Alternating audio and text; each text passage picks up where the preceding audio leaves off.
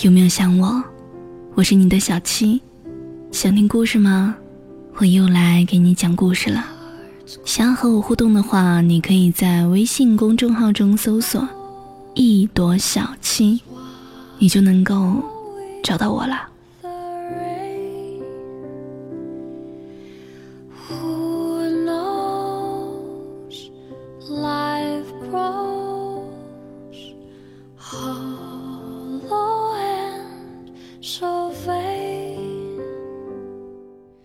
梵高在给提奥的信里说道：“每个人的心里都有一团火，路过的人看到烟，但是总有一个人，总有那么一个人能看到这团火，然后走过来陪我一起。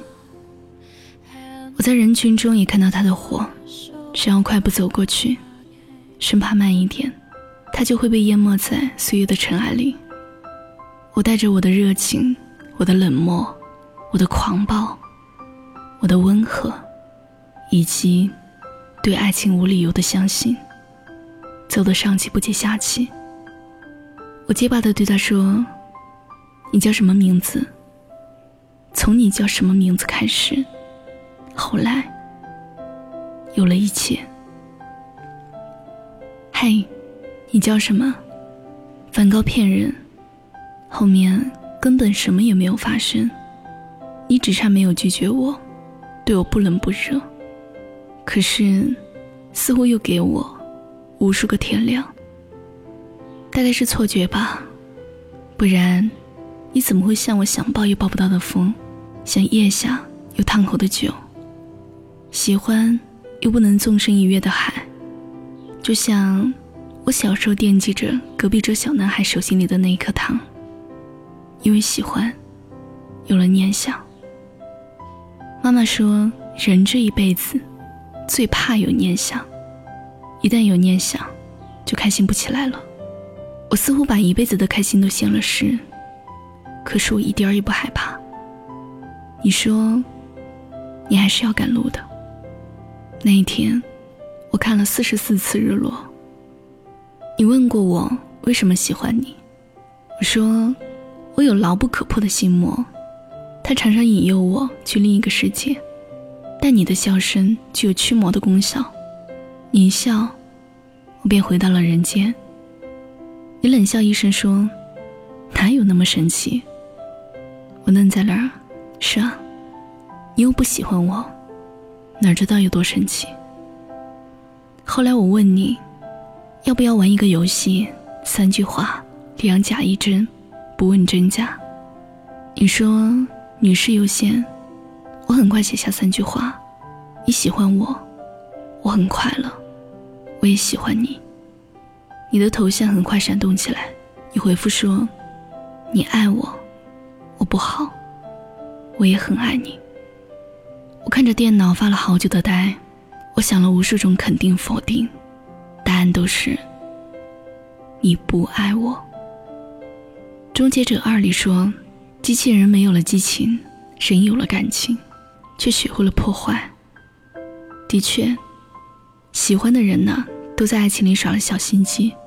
喜欢的人说不喜欢，不喜欢的人不明说不喜欢，于是大家误会一场，结局依然是一拍两散。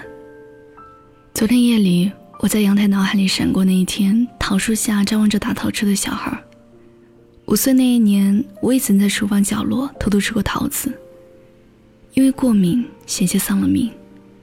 可是尽管如此，我对桃子，我对桃子，依然有一种近乎偏执的亲近感。无意间收集桃子味的香香，喝桃子味的饮料，吃桃子味的甜点蜜饯。很多时候我在想，我执着这么多年的口味，是不是不过就是因为？永远没有办法吃一口桃子的抱憾心在作祟。后来经历一些事儿，才明白过来，有些东西你再喜欢，也是没有办法靠近的。你的身体里，压根就没有与生俱备和他相融的资质和优势。你爱了很多人都像他，可又不是他。你压根儿靠近不了他，这是最讨厌的。就像记忆里那个桃子。电影里说，疏远不一定是讨厌，有可能是太喜欢。我想起几年前的夜里，朋友抽到最后一颗烟，踩了烟蒂，打电话给了喜欢了几年的男生。我很喜欢你，但是今天起，我替你拒绝我自己。挂了电话，他说心好疼，快送他上医院。我才真正明白了这一句：疏远，不一定是讨厌，真的是太喜欢。喜欢至踩到底油门，却把方向盘和命都交到另一个人手上，而那个人根本不上车，你就是空了，要么堕落，要么踩刹车，你只能选一个。月亮和六便士里说：“我觉得，在爱情的事上，如果考虑起自尊心来，那只能有一个原因。实际上，你还是最爱自己。”然后，当我反复犹豫，又小心翼翼重蹈覆辙的时候，萌生了让我把这四季的花儿都烧个干净，这样你就是最后一朵，极致又变态的想法的时候，在我连羞耻心都不想要的时候。我才惊奇的发现，原来我比我想象中爱你。